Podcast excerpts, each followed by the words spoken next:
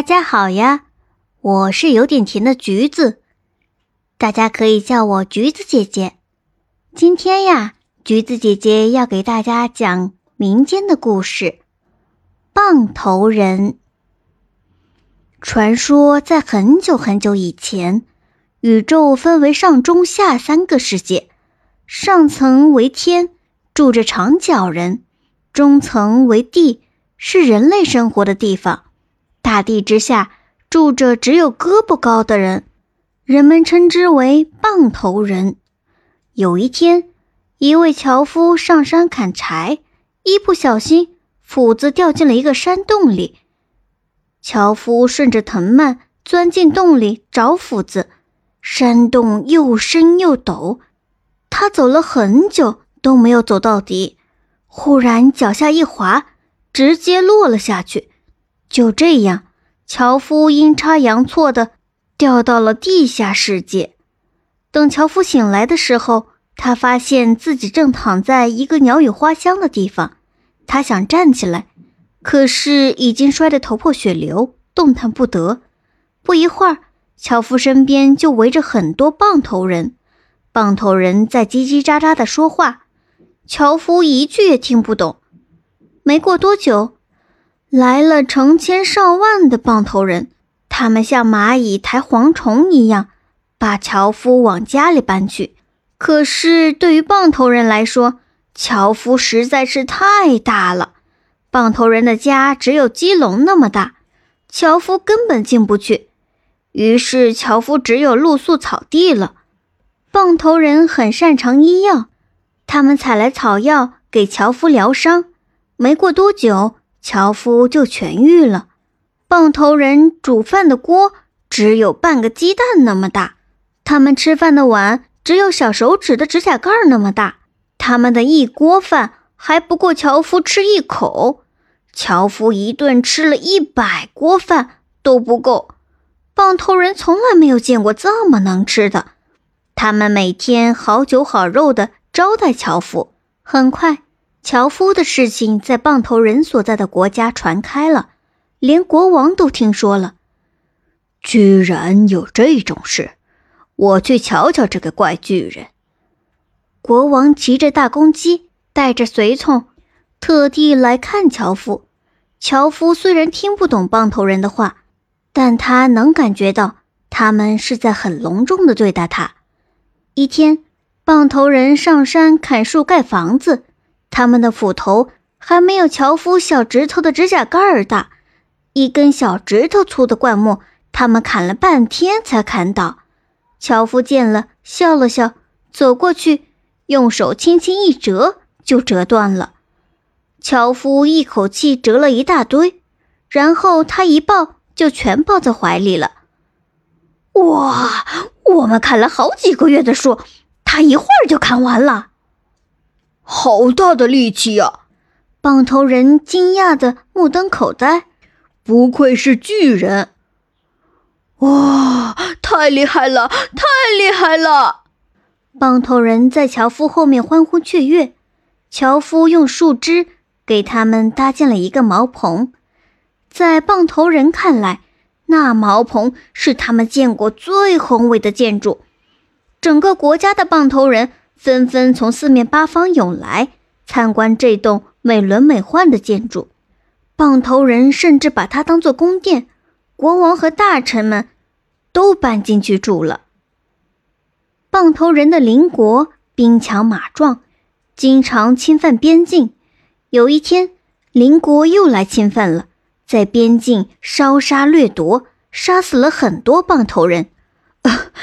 国王，我们杀回去吧。忍让只会让敌人更嚣张。棒头人将军向国王请战。是啊，国王，我们跟他们拼了吧！年轻的武士说：“不能打呀，不能打呀！万一打输了，我们就亡国了。”一位老臣佝偻着身子说。国王一时不知道该怎么好。国王想到了樵夫。他把樵夫请来，比划着请求樵夫帮忙。樵夫也觉得邻国太霸道了，便答应了樵夫。有了樵夫的助战，国王再也没有犹豫，他决定与邻国决一死战。开战那一天，国王骑着大公鸡，带领着千军万马与邻国对峙。地上的棒头人密密麻麻地站了一大片，像满地的芝麻。随着一阵鼓响，交战双方冲杀在一起，杀得天昏地暗，不可开交。过了一会儿，樵夫所在的这边眼看就要被敌人打败了。这时，樵夫拿起了扫帚，加入了战斗。只见樵夫在敌人阵营里左一扫，右一扫，敌人死伤一大片。有些敌人直接飞了出去，有些敌人在连滚带爬的逃跑。樵夫几扫帚下来，敌人死的死，伤的伤，逃的逃。基本上都被消灭了。这边的棒头人乘胜追击，大败邻国，胜利了！胜利了！我们打败邻国了！我们胜利了！打了胜仗，棒头人举国欢庆。国王送了很多好酒好肉给樵夫，他们把樵夫当作神一样对待。樵夫在地下世界待了很久，天天与棒头人在一起，慢慢的。樵夫学会了棒头人的语言，棒头人无论遇到大事小事，都愿意请樵夫帮忙。有一次，樵夫所在的这个棒头人国与另一个邻国存在了边境纠纷，按照老规矩，两国国王坐在一起谈判，由李老主持裁判。李老是一只猫头鹰，樵夫等着他们开始谈，可是等了很久。他们所有人都干坐着，一句话都没有。樵夫看看猫头鹰，他正在那里打瞌睡。樵夫左等右等，终于等得不耐烦了。谈判，你们怎么不开口说话呀？樵夫问国王。要等李老先开口说话。国王说。那他为什么不说话？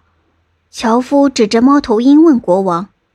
哎他想趁机敲诈一笔钱，谁给他钱更多，他就护着谁。但你开口给他说个数不就好了吗？唉，我不能开口。如果我先说了，对方肯定说一个比我说的更大的数，那样的话，李老就会护着对方说话，对我们很不利。啊，那就这么僵持着。那谁也不开口说话怎么办？谈判比的就是消耗，谈判双方不能喝水进食，看谁耗的久。要是哪一方先饿死了，他的国土就归另一方。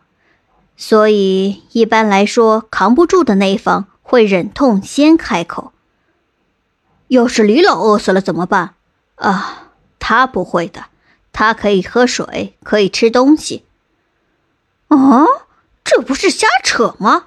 无论谈判结果如何，都是你们受罪，李老坐收渔利。唉，没办法，这是祖宗传下来的规矩，每次划分疆界都弄得国贫民穷。国王无奈地说：“为什么不把这个规矩给废了呢？”樵夫问。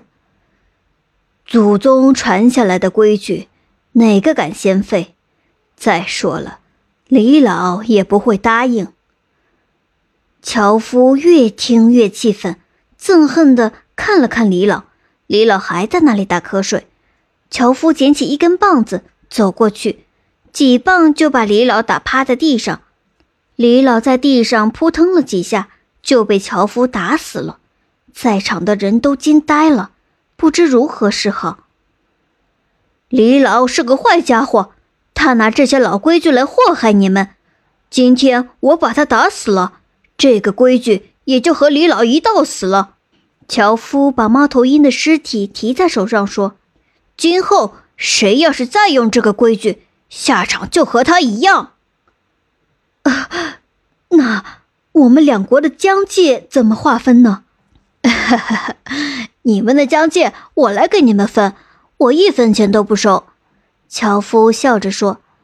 樵夫用手里的棒子在两国交界的地方画了一条线，作为两国永久的分界线，从此互不侵犯，两国皆大欢喜。就这样，樵夫在棒头人的世界声望越来越高，各个国家都来邀请他去做客。于是他周游了很多国家，他每走到一个地方，都能给棒头人带来好多新鲜又有益处的事情，受到棒头人的欢迎。而猫头鹰却很害怕樵夫，樵夫来了，他们都躲到了深山老林去，白天再也不敢出来了。不知不觉中，到了棒头人过年的时节了，棒头人聚在一起唱歌跳舞庆祝。樵夫也意识到自己来这里很久了，他很思念自己的亲人，于是决定回到人间。棒头人知道樵夫要回家了。都来送行。樵夫来到他跌下来的地方，棒头人自发用身体搭起人梯。